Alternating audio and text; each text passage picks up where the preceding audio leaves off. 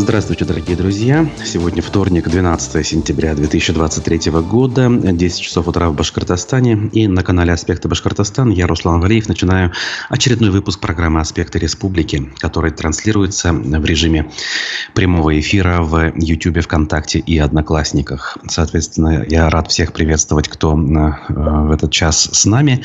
Ставьте, пожалуйста, лайки традиционные, пишите свои вопросы, комментарии, реплики, задавайте вопросы и делайте это даже если вы смотрите нас в записи, то есть чуть позже, уже после окончания нашей трансляции. Сегодня мы будем продолжать подводить итоги прошедших в минувшие выходные выборов. Поэтому, если у вас есть на этот счет э, собственные впечатления какие-то, делитесь ими. Я с удовольствием ваши сообщения зачитаю и э, со своей, как говорят, колокольни прокомментирую. На эту тему у нас сегодня будет и аудиофрагмент. Эм, вчера в гостях аспектов мнений был Ренат Факиев, координатор движения «Голос» в Башкортостане. Движение «Голос», надо сказать, признано иностранным агентом. Впрочем, это неудивительно. Также мы почитаем другие новости, связанные с этой и другими темами. Поэтому давайте начнем. Ну, поскольку больше суток уже после э, закрытия избирательных участков прошло, результаты выборов известны, пусть они пока не официальные и не окончательные, но э, довольно-таки э, понятные. То есть, если будут какие-то изменения, то они, скорее всего, будут касаться э, небольших долей э, на уровне сотых долей процента. И поэтому сейчас вполне ясно, э, кто на этих выборах э, победил и кто, соответственно, войдет в состав Госсобрания Курултая Башкортостана по их результатам. Именно в Курултае выборы проходили.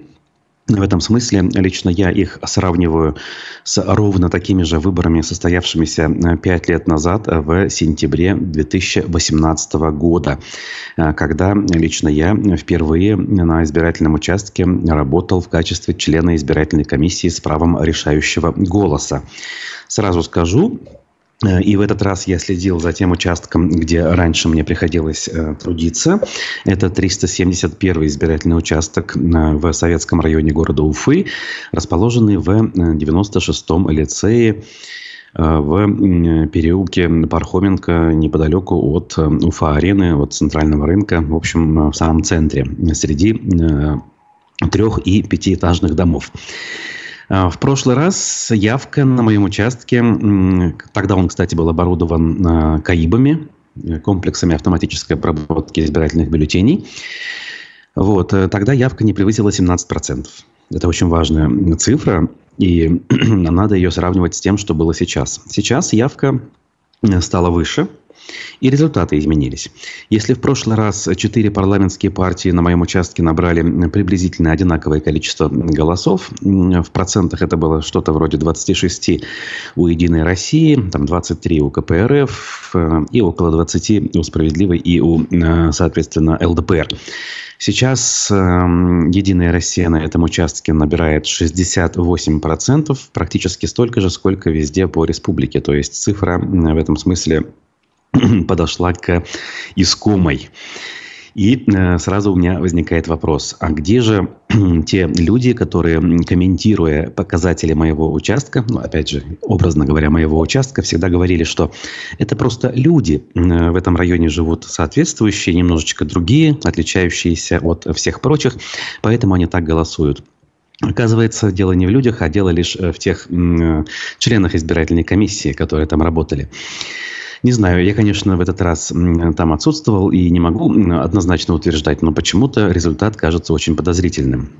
А, Ренат Факиев эм, говорит, что на этом участке был серьезный, достойный наблюдатель, знающий свою работу, который не покидал э, своего рабочего места, и он не зафиксировал там грубых нарушений, как, например, э, вбросов. Э, это прежде всего ключевое нарушение, которое можно предположить в тех случаях, когда результат участка очень похож на все прочие.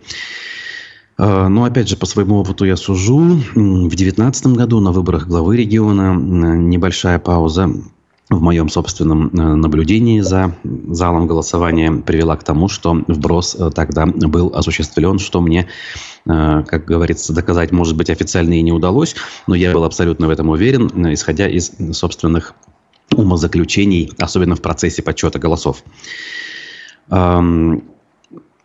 Явка даже стала больше, но опять же здесь есть предположение, вот мы с Ренатом предполагаем, что данный результат был достигнут полу, скажем так, легальными и вполне себе официальными методами с помощью э, нагона э, бюджетников, э, получивших так называемое открепительное удостоверение. Ну, опять же, я должен оговориться, сейчас открепительные никто не выдает. Происходит закрепление за участком с помощью заявлений в госуслугах или в бумажном виде. Так, например, поступили на выборах в Госдуму в 2021 году. На участке, где я тогда еще находился, э, большое количество сотрудников Уфимской мэрии проголосовали. И тогда «Единая Россия» смогла набрать у нас на участке 60%. Это было, опять же, больше, чем на предыдущих э, выборах, но это было меньше, чем в среднем по городу и в среднем по региону. А сейчас, э, еще раз повторюсь, результат удалось показать им примерно плюс-минус 2%, такой же, как у всех. Выводы, как говорится, делать вам и, э, соответственно, э, э, принимать решение о том, насколько вы этим выборам и их результатам доверяете. Опять же, я слово «выборы» использую, конечно же, чтобы покороче как-то высказываться на эту тему, но как таковыми все-таки я их не считаю. Я присоединяюсь к тем, кто называет данную процедуру электоральным процессом. То есть процесс, в котором задействованы избиратели, в котором люди голосуют, но в чистом виде выборами, конечно, это назвать сложно, даже хотя бы потому, э, что э, среди кандидатов отсутствует кто бы то ни было, э, скажем так, случайный с точки зрения официальной власти. Все участники в этом смысле сертифицированные политики, будем так говорить, и даже сертифицированные оппозиционеры, уж если так можно высказаться. Итак, пруфы опросили целый ряд экспертов и задались вопросом, ну, как бы ни было, что же нас теперь ждет э, в плане состава нового госсобрания. Политическая игла Константина Бессменного. Э, делают они значит, э, отсылка сказкам русским народным, упоминая спикера госсобрания Константина Толкачева. Останется ли Толкачев спикером парламента Башкирии и кто возглавит его комитеты? Кое-что процитирую. Материал очень большой. И именно его я рекомендую для тех, кто хочет все-таки э, понять, а кто же у нас войдет в состав. По поводу Толкачева. Э, оказывается, это уже седьмой состав, куда он избрался из э, Вру, это всего седьмой состав Госсобрания и шестой э, в биографии Толкачева. То есть практически во всех э, составах Госсобрания он был. Собственно, спикером он стал еще в 99 году и треть жизни проработал на одном месте. Это не слабо, делает вывод издания. А психологи вон вообще говорят, что работу надо менять хотя бы раз в 5-10 лет, намекая на все-таки долгий срок, пишут наши коллеги. Конкретно это Марат Гореев написал. Наши эксперты не все сходятся во мнении, что Константин Борисович останется в должности спикера. А здесь самое место и время напомнить, что когда Ради Фаритович Хабиров вернулся из почетной ссылки в Москву, в родной Башкортостан руководить республикой, он вроде бы не сильно ласково высказался в адрес Борисовича. Тот вроде бы не последнюю роль сыграл в отъезде Радия Фаритовича из Башкирии в свое время, конечно, в 2008 году. И теперь может настать время поквитаться. Через годы месть ведь должна быть холодной, как всегда говорили итальянские серьезные парни. Значит, не все опрошенные эксперты уверены, что Толкачев и на новый состав парламента останется руководить. Э, Динар Зайнулин, общественный деятель, член СПЧ, сказал, что депутатом, может быть, э, он и будет избран, но в дальнейшем его могут сослать в почетную ссылку в Совет Федерации сенатором от Башкортостана вместо Ирика Елалова. Тут надо сказать, что Ирик Елалов, судя по всему, все-таки сложит полномочия сенатора. В выборах он вообще никак не участвовал, и, соответственно, он никак не сможет представлять Курултай в Совете Федерации, как это происходило в последние пять лет. Николай Евдокимов, э, политолог, э, сказал, что думает о том, что Константин э, Толкачев останется все-таки главой парламента, и поскольку его позиции достаточно срочные. И уж коли мы упомянули политолога Николая Евдокимова, я сразу скажу, сегодня он у нас в гостях аспектов мнений и в подробностях как раз-таки свой аналитический расклад озвучит для вас. В 12 часов э, в прямом эфире «Аспектов мнений» не пропустите. Э, очень важный эфир э, состоится. А, иной позиции придерживается еще один собеседник, политолог Арсен Шаяхметов. Он уверен, что Толкачева заменит. Очевидно, что несмотря на свою тяжеловесность, скоро мы увидим его рокировку. Возраст позволяет ему отработать еще год-два и обеспечить плавную передачу своих полномочий в период после выборов главы республики, считает он. То есть, якобы сейчас эм, Толкачев на, на посте спикера останется, но через год а, после выборов главы региона э, уйдет как вариант, это такое может случиться. Значит, четверо вторых. У спикера парламента до вчерашних выборов было четыре зама. Рустам Ишмухаметов, Тамара Танцекужина, Вадим Старов и Ахмадинуров Рустем Маратович. Э, социолог Арсен Нуриджанов говорит, что практика нескольких парламентских выборов в Башкирии показывает, что те, кто в предыдущем созыве занимал платные позиции, работал на зарплату, те остаются. Однако он считает, что своего места может не сохранить Рустам Ишмухаметов. В политических перспективах Тамары Танцекужиной не уверен э, политолог Арсен Шаяхметов. Тамара Танцекужина, я напомню, это шашистка, чемпионка э, мира. Неуверенной в плане сохранения должности первоначально могла выглядеть фигура вице-спикера коммуниста Вадима Старова. Дело в том, что были проблемы с согласованием и утверждением его кандидатуры в Центральной избирательной комиссии. Как уж там сторговались, мы свечку не держали, не знаем, но предполагаем, что компромисс в виде утверждения Старова был достигнут. Значит, эм, по данным самого издания, издания «Пруфы», опыту анализу информации, мнений экспертов и информации источников останутся все все-таки из вице-спикеров, кроме Рустама Ишмухаметова. А его место может занять нынешний вице-премьер правительства Башкирии Илшат Тажитинов, многолетний руководитель аппарата э, правительства региона. Значит, по комитетам э, потенциального госсобрания также издание э, прошлось. Э, значит, Комитет по госстроительству, правопорядку и судебным вопросам э, до сих пор возглавлял бывший глава администрации Рустема Хамитова Владимир Нагорный. Есть версии, в том числе у информированных источников, э, что Нагорного могут двинуть на место Рустама Южмухаметова вице-спикеры. Вот так вот. На его место мог бы прийти бывший министр МВД по Башкирии Роман Деев – значит, Фарид Гумеров, глава МЧС по РБ, в случае избрания депутата может вполне пойти на эту должность. Также, кстати говоря, а, и вот здесь, получается, одного мнения нету. Комитет по местному самоуправлению и развитию гражданского общества и средства массовой информации возглавляет Салават Хусаинов, прекрасный специалист в области городского и жилищно-коммунального хозяйства, курирует в парламенте гражданское общество и СМИ. Непорядок, мы считаем, пишет издание. По версии пруфов, эту должность могли бы занять, скажем, Шамиль Валеев или Елена Арямнова, а, если обоих изберут. Представители «Единой России» хорошо знакомые, ну, скажем так, определенной части нашей публики. Они хотя бы знают, что такое СМИ и как они работают. Хотя, с другой стороны, гражданское общество же еще. Да. По бюджетной политике у нас до сих пор была Арида Субханкулова. Тут также рассуждает издание о том, кто это может быть. В общем, э, любопытно здесь все это дело почитать. Довольно большой материал, как я уже сказал. И тут даже очень э, любопытный сюрприз в концовочке есть. Место Толкачева якобы может в перспективе занять никто иной, а вице-премьер, находящийся в зоне СВО Азат Бадранов. А, некий источник издания, депутат, близкий как бы к структурам госсобрания человек на условиях анонимности, сказал об этом изданию. Не все знают, что Азат Бадранов буквально грезил и продолжает грезить о должности спикера. Рано или поздно он вернется со СВО, и нужно будет его пристроить. Э, его проведут сначала в депутаты по какому-нибудь одномандатному округу, потом Константина Борисовича с почетом проводят на пенсию, дадут орден, а кресло его передадут по наследству Азату Бадранову. Вот, соответственно, э, произнес э, эти слова некий источник издания. Зачем Бодранову эта должность доподлинно неизвестно, однако наш источник говорит, что здесь можно не распутывать клубок интриг. Все может оказаться гораздо примитивнее.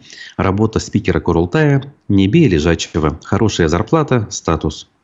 Насколько реалистичен этот вариант, утверждать и гадать сейчас дело неблагодарное. А, и, соответственно, выводы делать, опять же, со временем, когда что-то все-таки изменится. А, одномандатные у нас есть также победители. Например, партия «Новые люди» будет представлена в новом госсобрании одним депутатом. Это председатель СПЧ при главе Башкортостана Зульфия Гайсина. Она прошла по а, Благовещенскому округу, насколько я понимаю.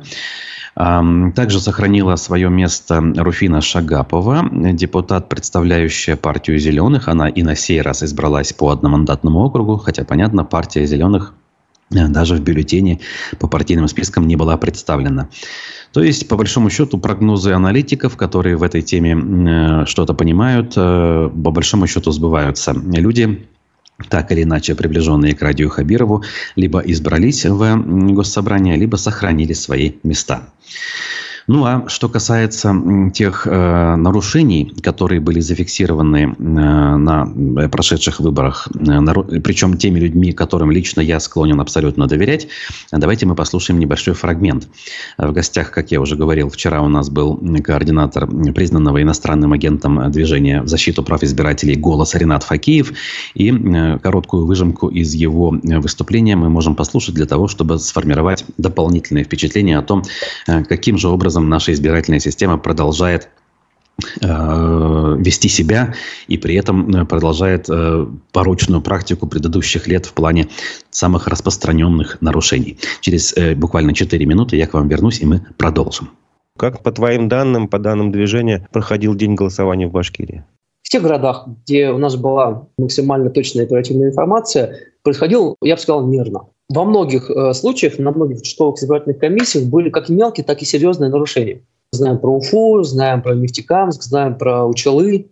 С утра на участке допустили более-менее всех. Хотя раньше такое наблюдалось прямо со скрытия. Не пускали просто. Не приходилось боем добавлять своих людей. Нет, пускали более-менее нормально. В некоторых участках просто сами либо кандидаты, либо партии ошибались с документами, неверно оформленные документы людей не пускали, либо партия, либо кандидат отзывали своих наблюдателей есть такая процедура отзыва. То есть ты направил человека, но можешь его отозвать специальным документом оформленным. Сейчас это от коммунистов такое было и от справедливых. В целом участки были более-менее готовы к работе. Серьезных нарушений при открытии не было. Давали проверить все, что нужно проверить наблюдателю члена комиссии с правом решающего голоса. Там опечатывание урн, чтобы все висело на месте. Что должно висеть, а что не должно висеть. Не висела, например, агитация. Такое буквально вот на одном или двух участках висела агитация. Внутри помещении для голосования не должно быть никакой агитации внутри. И на территории ближе, чем 50 метров от входа в здание, где находится помещение, ну, например, вход в школу, да, или в Дом культуры, или в ЖЭК, там вот тоже не должно висеть никакой агитации. Дальше можно. Вот. Так что в этом смысле утро прошло более-менее спокойно. Ну а дальше началось голосование. Первое, что мы видим с утра, это явка. Явка не больше обычного, а то и ниже, получается, с утра была. Ну, почему с утра? Потому что, напомню, голосование началось раньше. Обычно оно в 8 начинается, но в этот раз в 7 сделали. И заканчивалось позже. Обычно в 8 заканчивалось, и теперь сделали в 9. Ну и слава богу, хотя бы в один день, а не в 3, как во многих регионах. Поэтому у нас не, не 3 дня, а один, но зато не 12 часов, а 14 часов голосования и наблюдения. Плюс, разумеется, бессонная ночь при подсчете голосов. Могу отметить, что вот эти вот ранние открытия никаким образом не сдвинул ни в плюс, скорее в минус немножко. Явка упала. С утра там мало людей пришло. Ну и в воскресенье в 7 утра вставать, конечно, сложно.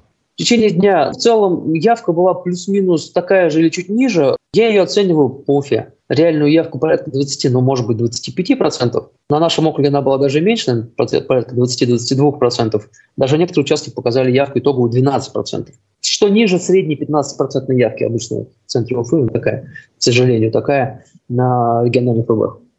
Иногда коллеги делились фотографиями даже, затишье на участке сменялось очередью небольшой. То есть приходила толпа людей, которые выстраивались, голосовали за кого-то. Хорошо заметно. Или были такие ситуации, когда избиратель приходил, голосовал, и при этом просил его сфотографировать для отчетности для отчетности метода. На работе сказать, что я проголосовал. Такие вот факты э, некой подконтрольности мы фиксировали на разных участках. В рамках этого дня голосования была информация о нескольких бросах помещений для голосования. Бросы — это когда Кто-то пачку бюллетеней кидает за кого-то. Я видел да? фотографии, где там видно, что в прозрачной урне ну, определенно такая толстая пачка лежит, которую ну, да? трудно да. одному скину, закинуть. Если ты один голосуешь, там у тебя все два бюллетеня, ты никак такую пачку сформировать не сможешь. Совершенно Нет. верно. Вбросы, они очень хорошо видны. У нас мы видели разные пачки. Соответственно, это был в Нефтекамске, участок 503, 504, причем 504 дважды. Это вообще не поддается никакому разумению, как настолько наглым нужно было, чтобы дважды бросить на том тоже участке, причем что по нему же уже ну, суд Я думаю, стоит. видимо, за результат определенным людям премии должны полагаться за такое, нет? Ну, они, видимо, рвение объясняется. За, за этими премиями еще готовы, видимо, в суд сходить, потому что суд состоялся на эту тему. Вот. Так что Результат суда может повлиять и на итоги выборов, могут перевыборы быть назначены, то есть аннулирован результат, и перевыборы назначены на этом участке. Либо это может даже повлиять на самого пациента. Его могут снять, штраф могут назначить, или э, даже условный срок могут назначить, если будет доказано. Настолько они безбашенные. Но Нефтекамск в этом смысле отличался некоторой резвостью мысли, Почему про Нефтекамск мы так знаем много? Потому что мы его хорошо наблюдаем. Там очень много людей, которые занимаются наблюдением. Там активные наблюдатели, активные члены комиссии. Они делятся хорошо информацией. Ну а мы продолжаем, послушав фрагмент программы «Аспекты мнений» с Ренатом Факеевым. Э, он говорил в том числе о бросах, э, которые были зафиксированы. Иной раз, конечно, диву даешься некоторым членам избирательных комиссий, которые в присутствии наблюдателей просто на пролом идут, э, пытаясь выполнить так называемую поставленную задачу. Кстати говоря, им ведь, как правило, ставят задачу обеспечить э, нужную явку, и не столь однозначно э, сверху спускается процент той же «Единой России». Конечно, спускается, он так или иначе озвучивается – когда вот говорят в интервью высокопоставленные чиновники, что нам бы в этот раз достичь э, там, такого-то показателя. В свое время, помню, Рустем Закевич Хамитов говорил, 70% нам под силу, тем самым давая сигнал э, своим, скажем так, подопечным. И сейчас примерно то же самое произошло. Кстати, пользователь Бавовна писала нам еще выше в комментариях, что в 2021 году на нашем участке ядро проиграло КПРФ. Да, э, очевидно, что при честном голосовании, по как минимум в 2021 году, Единая Россия проигрывала КПРФ. Э, плюс-минус, конечно, там были цифры схожие, не так, что в два раза, но проигрывала. Просто на моем участке, который я упоминал, Единая Россия все-таки не проиграла, а чуть-чуть опередила э, КПРФ, потому что примерно 170, если я правильно помню, человек э, пришли туда э, со, со сторонних участков, прикомандировавшись к нашему УИКу по распоряжению высокопоставленных чиновников из мэрии. Парочка из них, честно, совершенно на голубом глазу признавались, что еле нашли наш участок, что же мы так э, глубоко во дворах запропастились. И на вопрос, а зачем вы сюда закрепились, они прямо отвечали, что нас сюда направили сверху, и как бы вот мы голосуем. Вот и вся история. То есть попытались пойти ну, более или менее цивилизованным путем, чтобы потом я не ходил направо и налево и не кричал, что «Единая Россия» проиграла. И действительно, я не мог этого делать, поскольку «Единая Россия» не проиграла. Ну и выиграла, конечно, очень символически. А, там была интересная история по одномандатному округу, когда все-таки а, вот прямо ноздря в ноздрю шли кандидаты от КПРФ и Единой России. Две стопки были абсолютно одинаковые. Разница в голосах была буквально несколько штук. В общем, догонку к тому, что мы обсудили выше, добавлю лишь публикацию УФ-1, которая взяла интервью у активиста Константина Зарубина, э, у того самого, который в Нефтекамске работал и которому э, вручили э, повестку в военкомат на выходе из избирательного участка. Значит, он рассказал изданию, что он состоял в партии «Яблоко», потом из нее вышел, эм, значит, эм, Ильган Галин, э, получается, коммунистический кандидат, зная, что давно он занимается наблюдением и может организовывать процесс, обратился, чтобы я ему помог на этих выборах. Поэтому он представлял на сей раз Ильгама Галина. 10 сентября утром он вышел из дома, за час до начала голосования в своем дворе он заметил необычную машину, которой, по его словам, там раньше никогда не было. Темная БМВ на иностранных номерах. Активист отметил, что в Нефтекамске в принципе таких машин немного, тем более с такими номерами. Она кружила по двору, как я понял, ожидая, когда я выйду. Я сел в свою машину, начал двигаться в сторону избирательного участка, с которого хотел начать. Я заметил, что БМВ сразу двинулась за мной и ехала в таком же самом направлении. У меня начали возникать подозрения, я стал останавливаться неожиданно, они останавливались за мной. Я стал менять маршрут, разворачиваться прямо на дороге. Они все повторяли в точности, двигались в метрах в 50-100 э, метрах, не отставали, весь маршрут полностью копировали. Он написал своему знакомому наблюдателю, что за ним слежка. А, подобрал знакомого по дороге, и дальше они поехали вместе. Товарищ Зарубина смог снять автомобиль преследователей, зафиксировать номера.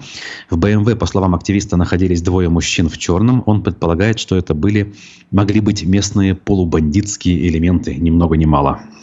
Вот такая вот завораживающая история а, значит, э, начала разворачиваться в Нефтекамске. Примерно в 9.40 мне поступил сигнал от наблюдателя, что она заметила признаки вброса. Я находился недалеко и приехал почти сразу. Это был тот самый УЕК-504. Э, там мне наблюдатель сказала, что несколько людей пытались закрыть ей обзор, но в последний момент она увидела, как в урну засовывают толстую стопку бюллетеней. Наблюдатель сказала, что сейчас в урне она лежит, и еще пока можно увидеть. Я подошел, посмотрел, там действительно лежала толстая пачка бюллетеней листком к листку, как они обычно не падают. Ну, разумеется, если это а, отдельные люди голосуют. После Зарубин обратился к полицейскому, попросил его вызвать следственно-оперативную группу, которая могла бы при, принять заявление. Стражи порядка, по его словам, приехали достаточно быстро. Активист и его помощники подписали заявление и составили жалобы территориальную и центральные избирательную комиссии. Как рассказал Зарубин, а, он также пригласил на участок представителей кандидатов от партии «Новые люди», которые дублировали те же жалобы от своего имени. Примерно часа через два приехали представители ТИКа и опечатали урну, в которой имелись следы вброса. Ее убрали и поставили новую пустую урну. Я дальше поехал на другие участки. Между полуднем и часом дня мне поступил сигнал с 503 участка, который находится в том же здании, в школе номер 13, у которого председатель является мужем председателя с 504 участка. Семейный подряд прямо-таки. Оттуда мне уже звонил не наблюдатель, а наш член комиссии с правом решающего голоса. Она сказала, что у нее тоже в урне лежит пачка бюллетеней, что это следы вброса. По словам Зарубина, когда он прибыл на место, то снова увидел пачку бюллетеней в урне и повторил весь алгоритм. Обратился в полицию, составил жалобы. На этот раз сотрудники органов ехали дольше и оформляли заявление медленнее. Когда активист уже давал последние пояснения полицейскому, находясь с ним в коридоре между участками, произошло неожиданное. Подошел сотрудник военкомата, с ним было несколько членов комиссии с правом решающего голоса с того 503-го участка. Они все снимали на камеру и, соответственно, зафиксировали, как ему вручают повестку. Представитель военкомата вручил мне сразу три повестки на 9, на 11, на 12 часов э, на 9 октября. В мирное время я не подлежу призыву по состоянию здоровья. Сейчас мобилизация, не мобилизация, бог его знает. У нас на предыдущих выборах уже были случаи, когда нашим наблюдателям приносили повестки прямо на УИКе. я это рассматриваю как факт психологического давления. Все это в процессе выборов освещалось. Надо сказать, что э, по ну, неподтвержденным, но все-таки довольно-таки надежным данным э, пытались официальные структуры э, назвать эту ситуацию фейком. Дескать, все это дезинформация, никаких повесток никто не вручал. Но, опять же, что-то мне подсказывает, что э, не верить в данном случае активисту мы не можем.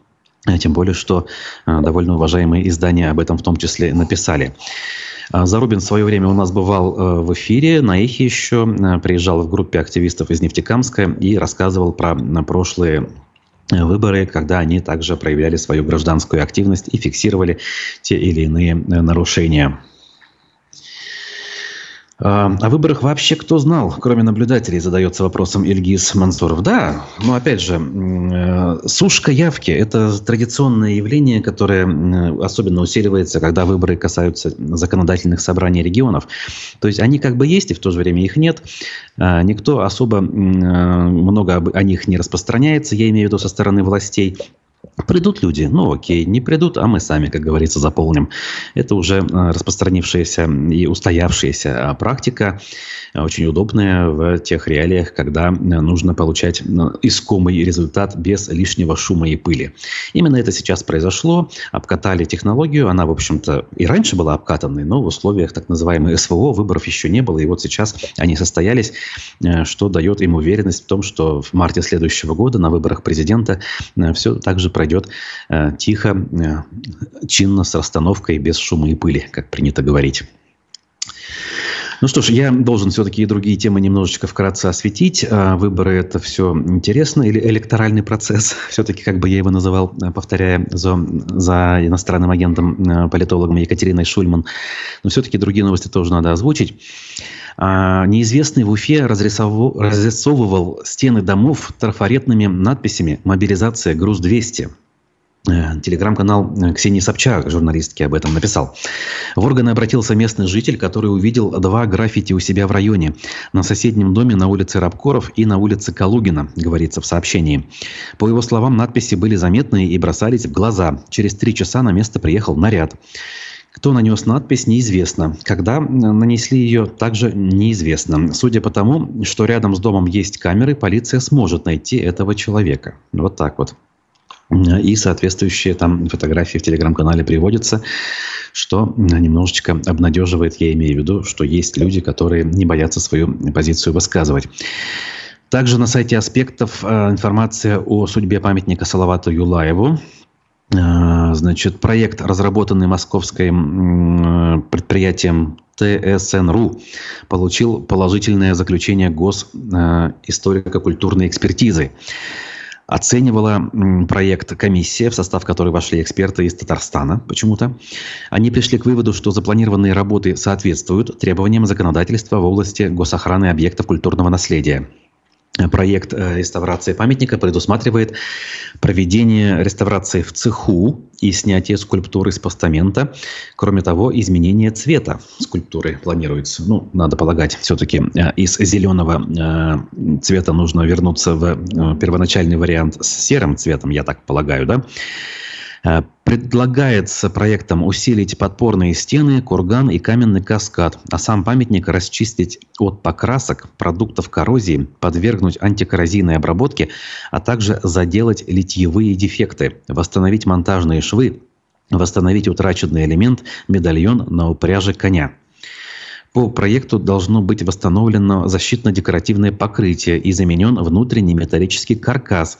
Также запроектированы замена плит постамента и другие работы. Ну, то есть все, как примерно мы обсуждали в свое время еще. Единственное, что вот как бы теперь э, юридические тонкости более-менее утряслись. Значит, э, по э, данным опроса э, пользователей сайта SuperJob, Уфа вошла в тройку самых дорогих мегаполисов э, с точки зрения дороговизны жизни.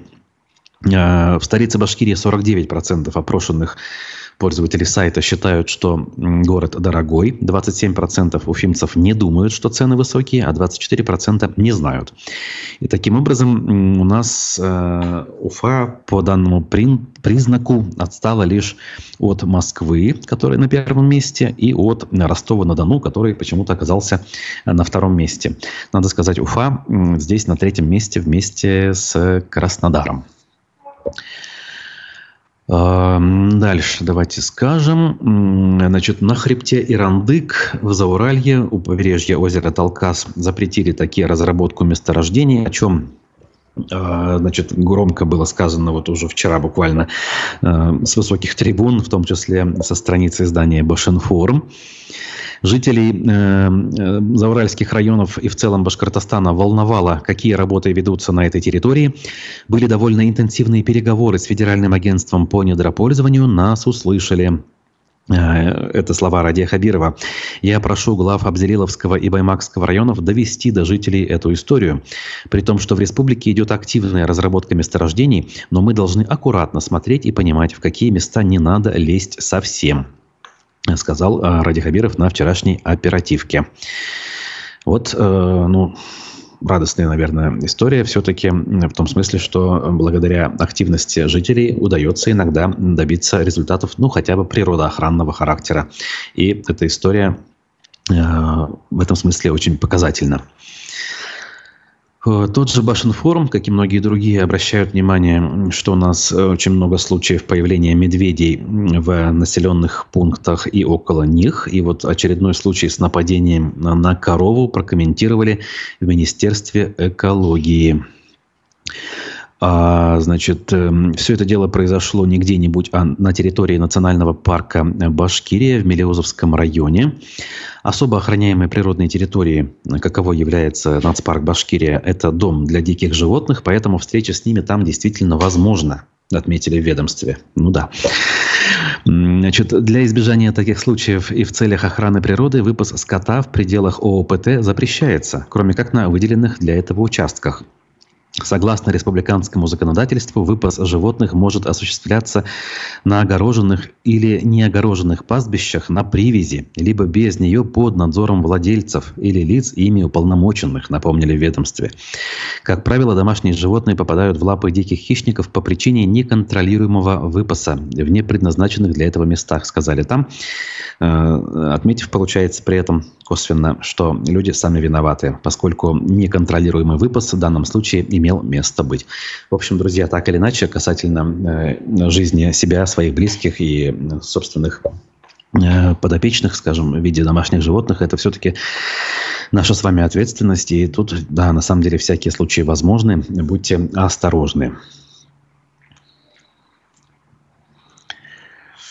Так, так, так, так, так, так. Тут, кстати, в догонку про историю насчет Салавата Юлаева пишет нам пользователь.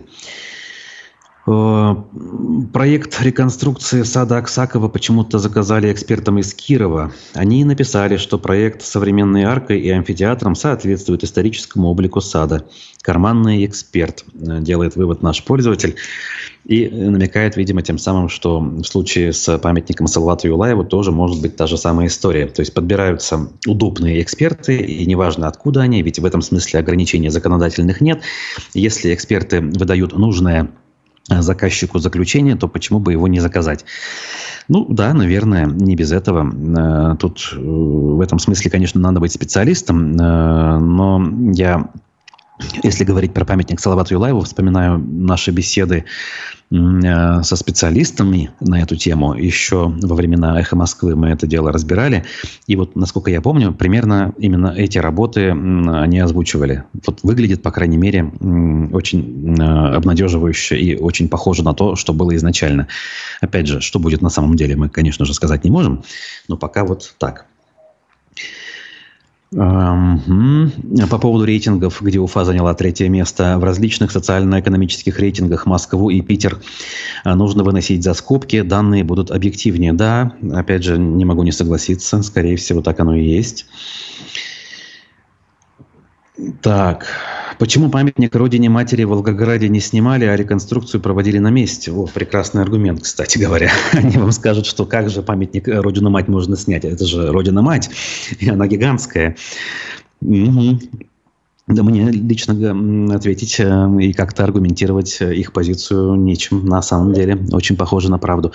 Может быть, с постаментом, конечно, проблем у нас больше. Там, а там с фундаментом у Родины Матери не было проблем, как вариант. Но это, опять же, лишь вариант э, и лишь предположение.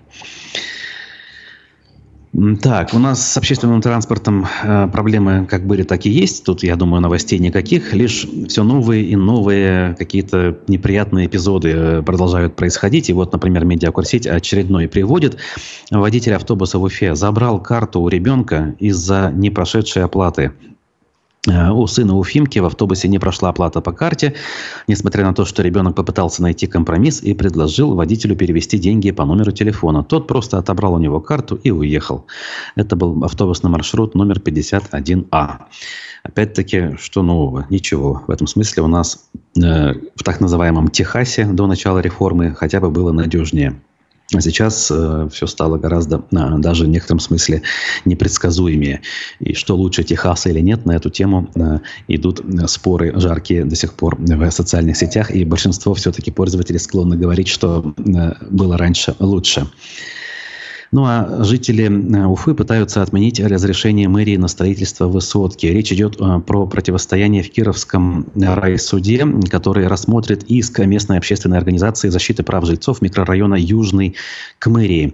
Истец оспаривает законность выданного мэрии разрешения на строительство 26-этажного жилого дома на Армавирской улице. По мнению заявителя, выданное разрешение противоречит утвержденному в 2008 году проекту планировки, предусматривавшему строительство на этом участке здания не более шести этажей. Юристы полагают, что шансы на удовлетворение иска невелики.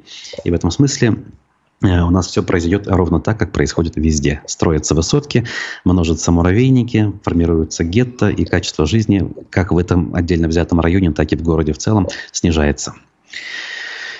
Такие вот у нас, друзья, новости к этому часу. Я напомню еще раз, что в 12.00 политолог Николай Евдокимов в гостях аспектов мнений. Не пропустите, присылайте свои вопросы. Спасибо тем, кто сейчас писал комментарии. Кстати, вот Ильгиз напоминает, что путепровод в Нагаево-Зинина э, проблемный, задержали пуск в эксплуатацию. В общем, мы об этом говорили, там э, недочеты найдены как минимум, да.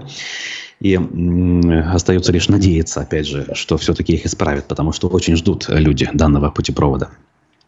Еще раз всех благодарю а, и попрощаюсь с вами до новых встреч в ближайшие дни. Текущие новости не пропускайте в телеграм-канале на сайте Аспектов. Всем пока.